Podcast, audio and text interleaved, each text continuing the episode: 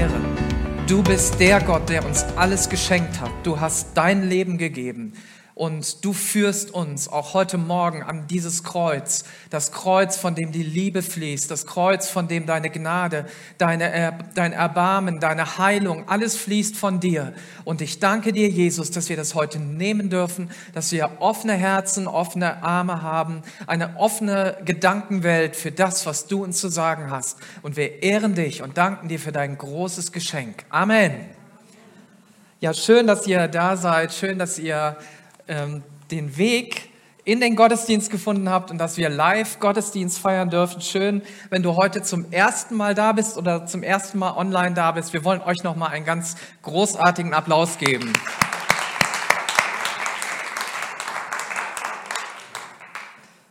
Ja, Wie geht es uns? Einige haben für uns gebetet, für, für mich, für Christine, für, für Ella. Und ich bin so dankbar, dass ihr das gemacht habt, dass wir eine Gemeinde sind, die betet. Viele haben sich auch erkundigt. Warum? Ja, weil ihr erfahren habt, dass ich positiv auf Corona getestet worden bin und mit meiner Familie dann in eine Quarantänezeit musste. Aber wie ihr seht, fühle ich mich gesund. Ähm, Ella und Christine sind hier mit im Gottesdienst und sind auch negativ getestet. Ähm, ich selber hätte das nie gemerkt, wenn ich nicht bei einer Untersuchung im Krankenhaus gewesen wäre und dort zufällig das rausgekommen ist. Und ich möchte an dieser Stelle mal ganz herzlich unserem Ordnungsdienst danken, denn ja, genau, lasst uns das mal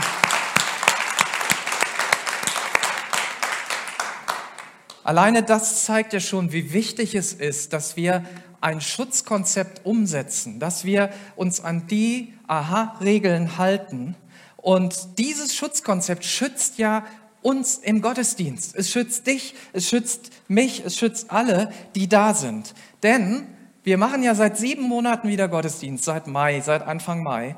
Und hier in dieser Zeit hat sich noch niemand im Gottesdienst infiziert, obwohl wir schon einige positive Fälle in unserer Gemeinde hatten. Ich bin gar nicht der erste Fall, sondern vielleicht nur der öffentlichste Fall. Aber das ist ähm, toll, dass wir so eine gute ja ein, so eine gute Ordnung haben. Und ich bin so dankbar für das, was wir in den letzten sieben Monaten erleben durften, auch in unseren Gottesdiensten, durch die Gottesdienste, auch durch die, die online mit dabei sind. Menschen begegnen Jesus Christus in dieser Zeit. Wir bekommen vielfältige Rückmeldungen. Menschen erleben konkrete Hilfe. Menschen finden einen Platz in der Familie Gottes. Und für mich ist eins klar. Gerade so eine so eine Infektion macht das auch noch mal deutlich. Wir können jederzeit von dieser Erde abgerufen werden. Wir wissen nicht, wie lange wir auf dieser Erde sein werden. Aber was wir wissen und was wir tun können, ist, dass wir in dieser Zeit, wo wir hier sind, alles geben für das Reich Gottes und dass wir unsere Zeit bestmöglich ausnutzen. Und daran und davon werden uns keine Umstände abhalten, dass wir unsere Zeit, die wir auf dieser Erde verbringen, bestmöglich ausnutzen. Dass wir gemeinsam das Reich Gottes bauen in den Möglichkeiten, die uns gegeben sind. Und deshalb möchte ich dir auch Mut machen, auch wenn du jetzt verunsichert warst. Ähm, wenn du darüber nachdenkst, wieder in den Gottesdienst zu kommen, dann melde dich an über unser Anmeldesystem, bring auch Freunde mit oder wenn du das noch nicht machen möchtest, dann sei online dabei. Und wir durften einfach auch in dieser Zeit erleben, wie gut es ist, online am Gottesdienst teilzunehmen. Ja, das machen auch viele Menschen möglich, dass wir dabei sind, dass wir das live erleben. Und das ist so ein Segen. Und ich bin so, so, so dankbar dafür. Gut, jetzt genug der Vorrede. Wir wollen gemeinsam Weihnachten neu erleben. Und hinter mir seht ihr schon eine Einblendung. Wir sind Teil einer deutschlandweiten Initiative und unsere Kirche ist in Aktion. Wir haben einige Aktionen, die wir machen. Wir haben zum Beispiel, vielleicht wisst ihr das noch gar nicht, einen Hörbuchkalender. Dort wird aus diesem Buch 24 Mal Weihnachten neu erleben vorgelesen. Meistens sind das Menschen aus unserer Kirche, die vorlesen. Und du kannst jeden Tag sehr, sehr, sehr wertvolle Impulse bekommen. Und all das findest du auf unserer Seite livekirche.tv. Wir haben was für die Kinderkirche. Gerade jetzt parallel werden die Kinder die im Grunde denselben Inhalt haben, den ich heute bringen werde. Sie werden sich mit demselben Themenkreis beschäftigen und es gibt da großartige Videos, die wir online nutzen, aber auch eben hier in unserer Kinderkirche. Und du kannst auch gerne das Buch mitnehmen. Ich glaube, es sind noch einige Exemplare da, sonst kannst du es dir auch bestellen. Und dieses Buch enthält so viele wertvolle Impulse für deine Kleingruppe. Es enthält so viele Impulse für vielleicht Gespräche mit deinen Nachbarn. Und ich kann dir nur eins sagen, dieses Buch ist so genial. Wenn du das deinen Nachbarn gibst, hast du garantiert Gesprächsstoff über Weihnachten, über den Sinn des Lebens, über Erlösung und über all diese Dinge, weil es sehr, sehr, sehr gut geschrieben ist, auch für Menschen, die mit dem Glauben wenig am Hut haben und die nicht regelmäßig zur Kirche gehen. Und heute wollen wir uns einem Geschenk Gottes ja einmal öffnen. Diese ganze Woche ist so überschrieben mit der Glaube als Geschenk. Und ich habe diese, diesen Gottesdienst überschrieben mit der Weihnachtsmann, wenn wir aufhören daran zu glauben. Was wissen wir so über Weihnachten? Ja, was ist bekannt über Weihnachten? Was ist allseits präsent? Da sind vor allem die Geschenke. Da ist der Weihnachtsmann, der Nikolaus, da sind diese Dinge und weniger die Weihnachtsgeschichte. Ja, präsent in den Medien, präsent überall ist der Weihnachtsmann. Und der Weihnachtsmann ist der erfolgreichste Marketingmann, den es auf der ganzen Welt gibt. Das glaubt ihr nicht. Der ist ja nur eine kurze Zeit aktiv und am liebsten würden die Firmen den das ganze Jahr einsetzen. Aber der Weihnachtsmann ist der beste Marketingmann, den es wirklich gibt. Seit es Coca-Cola gibt übrigens. Ne? Seit es Coca-Cola gibt, gibt es in Amerika so einen Weihnachtsmann, der auf einem Schlitten fährt, mit Rentieren vorne dran und der hinten die Geschenke drin hat und der diese Geschenke gibt. Und er ist so ein lieber Onkel, der den Kindern diese guten Geschenke gibt. Das ist der Weihnachtsmann und der ist ultra erfolgreich. Das könnt ihr euch gar nicht vorstellen. Nicht nur in Amerika, sondern wirklich auf der ganzen Welt. Und dieser Weihnachtsmann tritt ja in einer Gruppe mit Kollegen auf. Der ist ja nicht alleine. Da ist noch der Nikolaus und Knecht Ruprecht und wir haben auch noch das Christkind.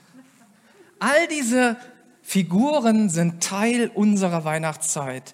Das ist das Christkind von Nürnberg und wird wahrscheinlich dieses Jahr nicht so präsent sein auf dem äh, Weihnachtsmarkt, aber sonst ist das die Attraktion des Weihnachtsmarkts, insbesondere so in Süddeutschland. Manchmal treten das Christkind und der, der, der Nikolaus auch gemeinsam auf. Und wie ist das Ganze so entstanden? Warum verbinden wir Nikolaus? Heute ist übrigens dieser Tag, ne? ich weiß nicht, ob ihr eure Stiefel nach draußen gestellt habt und der Nikolaus was hineingelegt hat für euch oder für die Kinder. Der Nikolaus war der Legende nach ein junger Vollweise, der geerbt hat und um unerkannt zu bleiben, verteilte er seinen Besitz nachts. Laut der Legende hat er nachts Goldklumpen durch die Fenster der armen Familien geworfen, damit die jungen Frauen in der Familie heiraten konnten. Die brauchten ja eine Mitgift und sich nicht selber verkaufen mussten. Dieses Unerkanntbleiben war das wichtigste Motiv des Nikolaus. Er schenkte nicht, um sich als Spender und Gönner feiern zu lassen, sondern der Nikolaus tritt hinter seine Geschenke zurück. Und dass diese drei Mädchen zum Beispiel, die, denen er dieses Gold gegeben hat, dann nicht sündig leben mussten und sich dadurch den Weg in den Himmel erkauft haben, das wird gefeiert.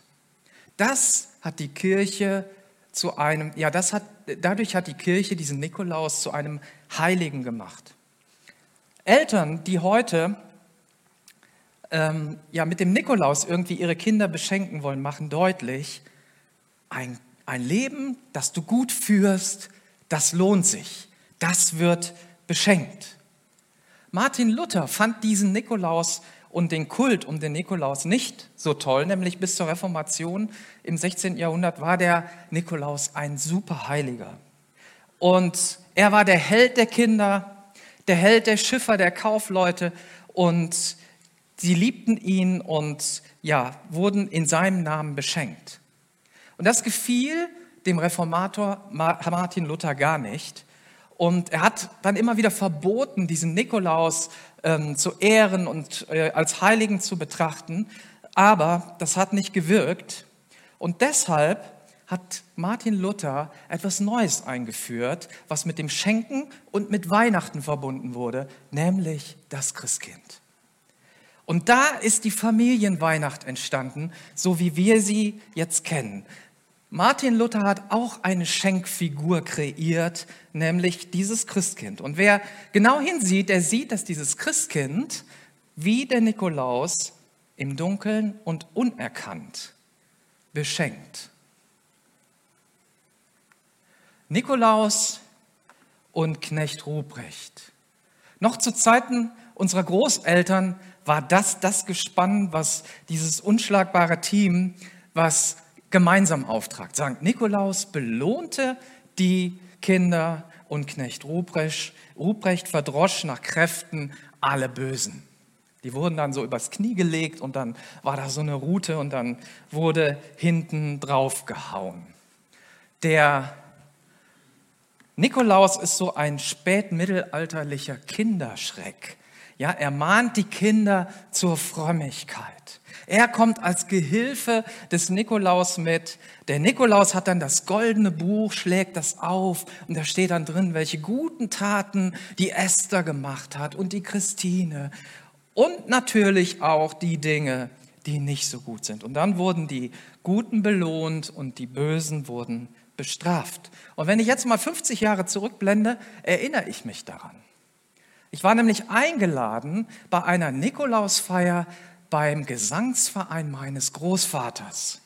Und da tauchten Nikolaus und Knecht Ruprecht gemeinsam auf. Und wir als Kinder aus einer Familie, die an Jesus glaubten, glaubten natürlich nicht an den Nikolaus. Aber dieser komische Ruprecht, der war mir unheimlich. Weil da kamen dann die Kinder nach vorne und die wurden auch richtig vermöbelt. Das war auch ein bisschen gestellt manchmal. Das weißt du aber als Kind nicht, dass das ja alles so organisiert war, damit da ein bisschen Action drin ist. Und in diesen Figuren und in diesem Bild, was wir da so haben, da steckt ja letztlich unser Gottesbild drin. Das prägt ja Weihnachten, das prägt das Bild von Gott, das prägt alles. Es hat unsere Vorstellung, auch in unserem christlichen Abendland, von Gott sehr, sehr geprägt. Und interessanterweise gleicht das Bild, das viele Menschen von Gott haben, diesem Knecht Ruprecht. Das ist die Hauptfigur, die wir sehen, wenn wir Gott sehen. Wir haben bestimmte Bilder. Wir haben ein Gottesbild, das geprägt worden ist das in unseren Gedanken ist, das unsere Eltern geprägt haben, unsere Umwelt, wir selber. Und dieses Glaubensbild ist nicht nur bei denen vertreten, die sagen, ich habe mit Kirche nichts am Hut, ich bin, betrachte mich nicht als gläubiger Mensch, sondern es ist gerade auch bei den Gläubigen sehr, sehr stark vertreten. Und ich möchte mal drei Gottesbilder so hervorbringen, die uns so geläufig sind. Das erste ist Gott ein strenger Richter. Gott, der aus der Distanz über uns wacht, der uns genau beobachtet und der jeden Fehltritt genau registriert und in sein Buch schreibt. Wir haben im Kindergottesdienst ein Lied gesungen, das heißt, pass auf, Kleines Auge, was du siehst, pass auf, kleines Ohr, was du hörst, pass auf, was du sagst, denn der Vater im Himmel, der schaut herab auf dich. Der sieht das. Und dieser Gott unterscheidet sehr stark zwischen gut und böse. Und er rechnet deine Taten auf. Ja, das ist wie so eine Waage. Ne? Denn wenn du die bösen Taten tust, dann werden die alle aufgeschrieben. Und wenn du die guten Taten tust, dann werden die auch aufgeschrieben. Und dann irgendwie, wenn die, die guten überwiegen, hast du dann doch noch irgendwie es so gerade geschafft, in die, Ewig, in die Ewigkeit zu kommen. Und dann sehen wir natürlich immer unter jeder Herausforderung unseres Lebens, vielleicht bei den Nöten und dem Leid, das wir erleben, eine Strafe Gottes. Das ist ja der Knecht Ruprecht, der jetzt auf uns draufhaut und uns dafür bestraft, dass wir nicht nach seinen Regeln, nach Gottes Geboten gelebt haben. Ein zweites Bild ist das vielleicht vom lieben Gott. Der liebe Gott, ne, der, der sitzt da im Himmel und der ist so lieb, der kriegt auch gar nichts mehr mit, der ist schon so ein bisschen senil, der ist phlegmatisch der ist uns fern, der kann uns auch irgendwie nicht richtig helfen und der will auch gar nicht eingreifen, der hat irgendwie andere Sachen zu tun. Das Bild, was dahinter steckt, ist, dieser Gott kümmert sich um sich selber und die Menschen sind ihm egal. Unsere Gebete und unsere Hilferufe zu ihm, die verhallen doch eh irgendwo zwischen Himmel und Erde. Ein ganz dramatisches Gottesbild ist das des zynischen Gottes, der sich am Leid der Menschen ergötzt und daran freut, dass es den Menschen so schlecht geht, dass Kriege da sind, dass eine Pandemie da ist, dass Schwierigkeiten da sind. Und der Publizist Henrik M. Broder beschreibt Gott so. Gott ist böse, gemein, hinterhältig, zynisch, unmoralisch und vor allem ein Sadist. Punkt. Das ist das Bild, was manche haben. Und ich denke, dass es an, ja, höchste Zeit ist, mal unser Gottesbild zu überprüfen, zu überdenken und mal zu schauen, was prägt dein Bild von Gott? Welches Gottesbild hast du?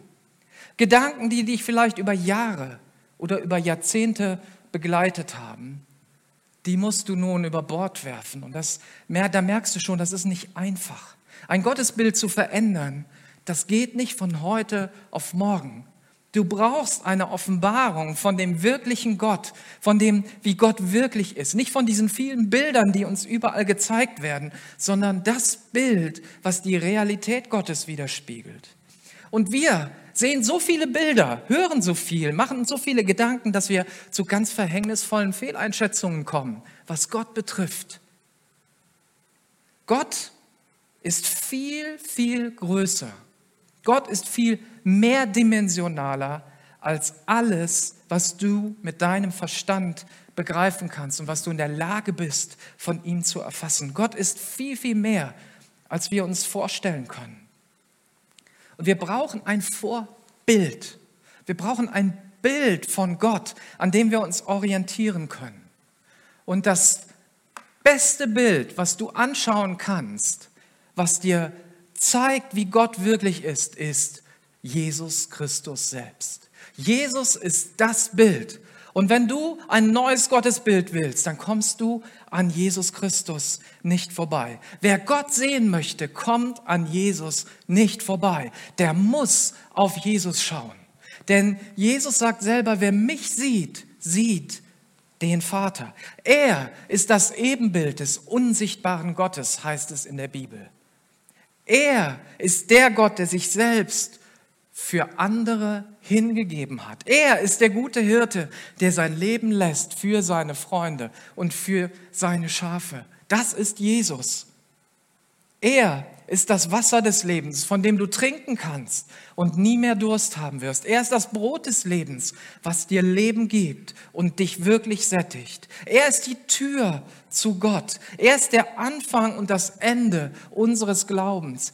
Er ist der Weg und die Wahrheit und das Leben. Und niemand kann zum Vater kommen als durch mich. Das sagt Jesus. Ich bin der Weg ich bin die Wahrheit und ich bin das Leben. Zum Vater kommt man nur durch mich. Wenn du Gott sehen willst, musst du zuerst auf Jesus schauen. Jesus ist der Weg zu Gott. Jesus ist die Wahrheit, die dein Leben verändert. Und Jesus ist derjenige, der dir Leben gibt, da wo vielleicht Tod und wo Sünde regiert hat. Sünde ist einfach nur Zielverfehlung. Ja, das heißt, das, was wir so betrachtet haben, ja, das habe ich falsch gemacht, das habe ich falsch gemacht, das habe ich falsch gemacht und das ist alles aufgeschrieben. Gott hat das aufgeschrieben. Gott hat bessere Computer als wir. Aber es gibt einen Löschalgorithmus und der heißt Jesus Christus. Der löscht unsere Sünde aus durch sein Blut, durch sein Opfer und macht sie so, macht uns so, als wäre das nie geschehen. Er macht uns rein und heilig. Und dieser Jesus ist das Bild, was wir uns vorstellen können. Und in 1 Timotheus 2, Vers 5 heißt es, es gibt nur einen einzigen Gott und nur einen einzigen, der zwischen Gott und den Menschen vermittelt und Frieden schafft. Das ist der Mensch Jesus Christus. Gott hat sich auf die Ebene des Menschen begeben. In Jesus haben wir ein Gegenüber, wo wir verstehen, wie Gott ist und wir haben Gott zum Anfassen. Das ist gut. Gott zum Anfassen. Nicht Gott als in Distanz, Gott irgendwie als ein schräges Bild, sondern Gott zum Anfassen. Und je besser wir Jesus kennenlernen, umso mehr werden wir über das Wesen Gottes erfahren. Jesus selbst sagt ja, wer mich gesehen hat, hat den Vater gesehen. Johannes 14, Vers 9. Wer mich gesehen hat, hat den Vater gesehen. Und darin ist der Ausweg aus diesem Dilemma. Wir merken ja, wir können gar nicht nur das Gute tun, sondern da ist immer das Böse in uns. Und dieser Ausweg aus diesem Dilemma, der ist an Weihnachten in Windeln gewickelt zu uns gekommen. In einer Futterkrippe liegt die Erlösung der Welt. Und dann, als Jesus aufgewachsen ist und angefangen hat, seinen Dienst zu tun, da sagen diejenigen, die mit ihm unterwegs waren, wir haben seine Herrlichkeit selbst gesehen. Wir haben ihn gesehen, den lebendigen Gott, voller Gnade und voller Wahrheit. In Johannes 1, Vers 14 heißt es, das Wort wurde Mensch. Gott wurde Mensch. Und er lebte unter uns. Und dadurch können wir uns vorstellen, wie Gott ist. Er, wir selbst haben seine göttliche Herrlichkeit gesehen. Eine Herrlichkeit, wie sie nur Gott seinem einzigen Sohn gibt. In ihm sind Gottes Gnade und Wahrheit zu uns gekommen. Darum geht es an Weihnachten. Dass Gott zu uns gekommen ist, voller Gnade und voller Wahrheit. Nicht wir, wir haben uns abgemüht durch gute Werke und sind zu Gott gekommen, sondern Gott hat sich Mühe gegeben und sein Bestes gegeben, um dich und mich zu erlösen. Gott kommt zu uns. Und was bringt Gott mit? Gott bringt nicht die Route mit, sondern Gott bringt Gnade und Wahrheit mit. Die Gnade für unsere Erlösung, weil wir merken, wir brauchen Gnade, wir müssen begnadigt werden, wir kriegen es nicht hin. Ich kriege es nicht hin, ich kann kein guter Mensch sein. Ich, so, so sehr ich mich auch bemühe, einer zu sein. Und er bringt die Wahrheit mit. Ein Spiegel, der uns zeigt, wie wir wirklich sind, aber der uns auch in die Freiheit führt. Denn durch die Wahrheit werden wir frei werden. Werden wir erkennen. Jesus sagt, ihr werdet die Wahrheit erkennen. Und die Wahrheit wird euch frei machen. Und all das bringt Jesus mit. Er bringt Erlösung und Befreiung mit. Er bringt Wahrheit mit. Und dadurch sehen wir die einzigartige Schönheit und die Herrlichkeit Gottes durch Jesus selber. Durch Jesus eröffnet sich das wahre Bild Gottes. Wir sehen nicht mehr das Zerrbild, wir sehen nicht mehr die, die ganzen schrägen Dinge, Und jede Krise, in der wir sind, offenbart uns auch unser Gottesbild. Wenn du in eine Krise gerätst, wird eindeutig sichtbar, was denkst du über Gott, was denkst du von Gott. Nehmen wir mal das, was wir gerade erleben, diese Pandemie. Menschen erfahren, oh, der Michael ist infiziert was hat er denn falsch gemacht? Was ist denn da falsch gelaufen in seinem Leben? Habt ihr mal überlegt, warum ihr das habt? Das ist jetzt nicht erfunden, das ist so. Das sind Christen, das sind wir. Wir denken so, was hat der denn falsch gemacht? Oder welche Ängste kommen in dir hoch in dieser Zeit? Oh, wenn der Michael nicht geschützt ist, was wird da mit mir sein? Dann werden wir das ja auch bekommen. Was für ein Gottesbild steckt dahinter? Ein Bild von einem Gott, der uns straft, weil wir was falsch machen. Ein Gott, der nicht in der Lage ist, uns zu schützen. Wisst ihr, wir haben kein Anrecht auf, ich sage mal, völlige Freiheit von Krankheiten, von Not und solchen Dingen. Haben wir nicht. Wir haben kein Anrecht darauf. Wir leben in einer sündigen und von Gott abgewandten Welt, in der wir sozusagen dem Wetter ausgesetzt sind. Wir sind allem ausgesetzt, was dem auch jeder andere Mensch ausgesetzt ist. Aber wir haben ein anderes Anrecht. Und das Anrecht, was wir haben, ist die Gegenwart Jesu Christi in unserem Leben. Dieses Anrecht hast du, wenn du ein Nachfolger bist von Jesus. Wenn du sagst, Jesus, komm in mein Leben, ich möchte dir nachfolgen. Dieser Jesus sagt, und ich bin bei euch jeden Tag bis an das Ende der Erde. Ich beschütze dich, ich helfe dir, ich vergebe dir, ich rette dich, ich richte dich auf, wenn du eingeknickt bist. Und das ist das Geschenk Gottes, was er uns geben möchte. Daran kannst du festhalten. Ich möchte euch einfach mal sagen, wie wichtig Vertrauen ist in Gott. Wie kam das denn überhaupt? Dass ich in die Klinik kam. Das war nicht wegen Corona oder irgendetwas, sondern das war ganz einfach. Ich saß am Frühstückstisch und dann habe ich gemerkt, dass sich die Farben verändern und ich dachte, oh, das geht nicht gut und ich war weg. Einfach am Frühstückstisch. Und ich wurde wach, als meine Frau auf mir rumhämmerte und sagte, hey, was ist los mit dir? Sie sagt, Michael, du hast wahrscheinlich einen Herzinfarkt gehabt. Wir müssen sofort in die Klinik. Und was ich in diesem Moment erlebt habe, das kannst du nicht machen, das kannst du nicht irgendwie ähm, dir ausdenken, sondern das kannst du nur erleben und als Geschenk entgegennehmen. Ich war sowas von ruhig. Ich habe gesagt, Jesus, ich bin in deiner Hand. Ich habe mir nicht einen Gedanken darüber gemacht, dass jetzt mein Leben zu Ende sein könnte. Oder wenn es zu Ende ist, dann weiß ich, ich bin in Gottes Hand. Wo kommt dieser Glaube in der Ausnahmesituation her? Der kommt nicht von mir, sondern das ist ein Geschenk Gottes. Der Glaube ist ein Geschenk. Und damit ist ja diese Woche überschrieben, der Glaube als Geschenk. Der Weihnachtsmann, der Nikolaus, sie alle bringen Geschenke. Aber das größte Geschenk, was du bekommen kannst, ist der Glaube an den einzig wahren Gott. Der Glaube an Jesus. Jesus selber als Geschenk zu empfangen. Ja, und dann bin ich halt untersucht worden, man hat nichts gefunden. Und der Arzt hat auch mir irgendwie nicht, nicht gesagt, dass ich mir jetzt Sorgen machen müsste, sondern das kann schon mal passieren. Und dabei ist halt nur zufällig festgestellt worden, dass ich auch Corona-positiv bin, aber schon eigentlich am Ende der Zeit war und bin dann auch ganz schnell wieder aus der Klinik rausgekommen und mir ist bewusst geworden, wie sehr mein Leben ein Geschenk ist wie sehr der Glaube ein Geschenk ist. Das, was ich habe, das ist tief drin.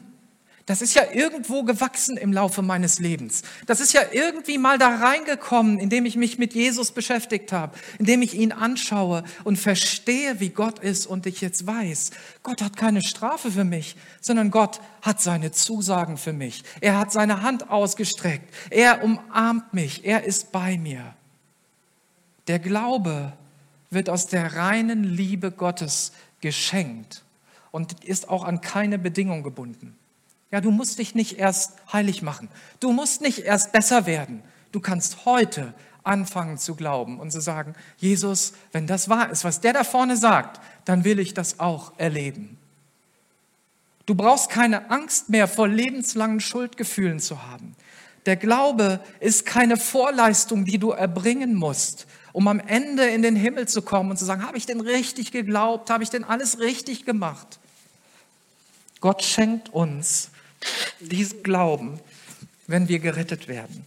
Die Bibel sagt, jedem von uns ist ein bestimmtes Maß des Glaubens geschenkt. Das ist das Geschenk, was du hast. Und dieses Geschenk musst du nur auspacken, dich dafür entscheiden, es einzusetzen. Er schenkt uns Freiheit von diesem Druck, ein guter Mensch zu sein. Er schenkt uns die Gewissheit, dass wir Kinder Gottes sind, auch wenn wir fehlerhaft sind. Den Glauben kannst du nicht antrainieren oder aneignen. Weißt du, den kannst du nicht durch intensives Bibelstudium oder auf einer Bibelschule lernen. Der Glaube ist auch nicht vererbbar. Nicht, wenn du gläubige Eltern hast. Ich musste auch für mich persönlich erkennen, dass Gott keine Enkel hat. Gott hat nur Kinder. Gott hat nur Kinder. Du musst dich selber entscheiden, dich adoptieren zu lassen in die Familie Gottes. Und durch ein gläubiges Elternhaus oder durch ein gläubiges Umfeld wirst du nicht automatisch Christ. Auch nicht, dass du in eine Kirche gehst, sondern einzig und allein durch den Namen Jesus. Deswegen heißt es ja Christ. Das sind die, die Christus nachfolgen. Die gute Nachricht ist, dass Gott nicht von uns erwartet, dieses Geschenk, dieses Geschenk des Glaubens durch unsere guten Taten oder durch so ein gutes Leben auszugleichen. Gott erwartet das gar nicht. Weil Gott so gnädig ist, heißt es in Epheser 2, Vers 8 und 9, hat er euch durch den Glauben gerettet. Und das ist nicht euer eigener Verdienst, es ist ein Geschenk Gottes. Ihr werdet also nicht aufgrund eurer guten Taten gerettet, damit sich niemand etwas darauf einbilden glaube, dass es jetzt Zeit ist, mal an deinem Gottesbild zu arbeiten. Dass du jetzt die Möglichkeit hast, mal durchzugehen, was denke ich von Gott? Wie sehe ich Gott? Glaube ich, dass Gott so gnädig ist und dass er mich errettet aus Gnade, unverdient? Und wenn du diesen Jesus anschaust, dann siehst du einen ganz anderen Gott als die Bilder, die wir bisher gesehen haben. Wenn du Jesus anschaust, siehst du, was Gott wirklich wichtig ist, was ihn bewegt, wie er in verschiedenen Situationen reagierte, wie sein Charakter war. Jesus malt uns neue Bilder von Gott. Und Jesus sprach in Gleichnissen und hat uns erklärt, wie Gott ist. Ein Gleichnis sehr bekannt ist das von zwei Söhnen, die im Haus eines Vaters sind. In Lukas 15 kannst du das nachlesen. Und der beschreibt dort Gott als den liebenden Vater, der nicht die Bösen bestraft, sondern sich freut, wenn Menschen umkehren und nach Hause kommen. Was für ein anderes Bild von Gott. Ein Gott, der mit offenen Armen dasteht. Früher stellte man eine Kerze ins Fenster bevor es die Weihnachtsbäume gab mit den ganzen Lichtern, stellte man eine Kerze ins Fenster, um zu signalisieren, du bist willkommen. Besuch ist willkommen. Und ein Sohn, der lange mit seinem Vater nichts zu tun hatte, hat sich getraut, ihm einen Brief zu schreiben. Hat gesagt, wenn du willst, stell doch einfach eine Kerze ins Fenster, dann weiß ich, dass du auf mich wartest. Und dann kam der Sohn nach Hause. Und da war nicht nur eine Kerze, da war der ganze Weg voller Kerzen. Und das ist Gott. Gott baut dir einen Weg durch Jesus Christus, dass du zu ihm kommen kannst. Weißt du, dass Gott auch noch viele, viele andere Eigenschaften hat? Wir haben einen Gott, der der weiß, wie man mit Dingen umgeht, wie man Dinge verwaltet. Im Matthäusevangelium in Kapitel 20 wird uns vorgestellt, dass Gott wie ein Winzer arbeitet und der sich auf den Weg machte und Erntehelfer suchte.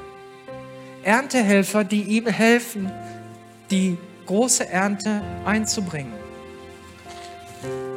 Und er ging dann zu diesem Lohnarbeiterportal. Das gab es früher, das war der Marktplatz. Und da waren die ganzen Lohnarbeiter. Und wen nimmst du wohl von den Lohnarbeitern? Du nimmst die jungen, kräftigen Männer, die nimmst du zuerst. Und die waren als Erste weg. Dann hat er mittags wieder welche gesucht und abends auch. Übrig bleiben immer die Schwachen, die Kranken, die Ausgehungerten. Und jetzt kommt dieser Winzer kurz vor Feierabend und schaut, was noch übrig ist auf dem Arbeitsmarkt. Und was macht er? Er nimmt die Menschen, die sonst niemand wollte, die stellt er in seinen Dienst. Und er bezahlt sie genauso wie die, die schon am Anfang da waren. Er nahm die Männer, die sonst niemand wollte. Und er entlohnte sie nicht nach erbrachter Leistung, sondern er hat sie wertgeschätzt und gesagt, du bist mir genauso viel wert wie der, der vorher schon da war. Gott gibt dir deinen Wert wieder. Gott ist jemand, der einen Wert in dir sieht, der dich so wertschätzt, dass er das Beste, das Wertvollste, was er hatte, für dich weggab, nämlich Jesus. Die Zuhörer damals, sie kannten die Situation der Lohnarbeiter. Und für die war das revolutionär, dass Jesus sowas sagt. Das ist ein starkes Bild für den Charakter Gottes. Er sucht dich, auch wenn andere dich schon abgestempelt haben. Und Gott verspricht uns, wenn ihr mich von ganzem Herzen sucht, so will ich mich von euch finden lassen.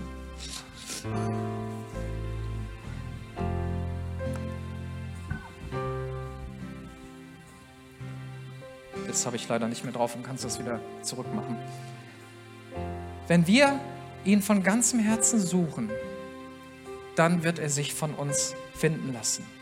Und ich würde gerne für dich beten jetzt dass du dein Gottesbild mal überprüfst. Und wenn du merkst, dass du so denkst, dass Gott immer auf dich draufhaut, dass Gott dich nicht gebrauchen kann, dass Gott dich nicht wertschätzt, dass du keinen Platz hast, was auch immer in deinem Kopf ist, dann ist es heute Zeit, auf Jesus zu schauen. Dann ist es Zeit, auf diese Gleichnisse zu schauen, die Gott uns von dem Vater gibt und sagt, er steht mit offenen Armen da. Er nimmt auch die, die keiner nimmt, die nimmt er. Wage eigene Erfahrungen mit diesem Gott. Wage eigene Erfahrungen mit Jesus. Lass dich nicht nur berieseln von irgendeinem Weihnachtszauber, der da ist, sondern sieh die Schönheit, die dahinter ist.